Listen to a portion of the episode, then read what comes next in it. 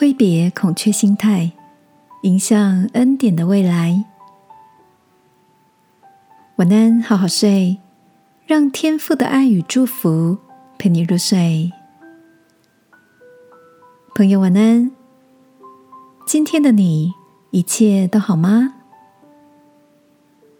前几天，朋友传来一篇报道，里面提到一个专有名词，叫做“孔雀心态”。学者们用孔雀来象征一种自尊心极强、喜欢争强好胜、高调展示自己的性格。研究发现，拥有孔雀心态的人，往往受挫力比较低，因为长久以来，他们一直习惯活在强烈的优越感中。有学者指出，这样的心态养成。一来可能是受到家庭教育的影响，耳濡目染下养成自我感觉良好、习惯攀比的性格；二来是缺乏对于自己真实的认识，常沉浸在不切实际的恭维里，必须透过别人的赞赏来肯定自我。这样的思维模式让我不自觉联想起一句农家谚语。低头的是稻穗，昂头的是败子。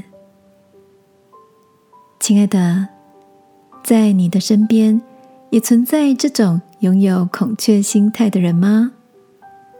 或者在某些特定的场合时刻，我们也曾不自觉的成为一只昂首开屏的孔雀。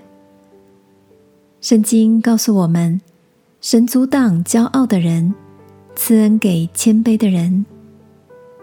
今晚，让我陪你来到天父面前，求他赐下一颗谦卑的心，使我们在自省中更真实的认识自己，也懂得欣赏并尊重别人，好吗？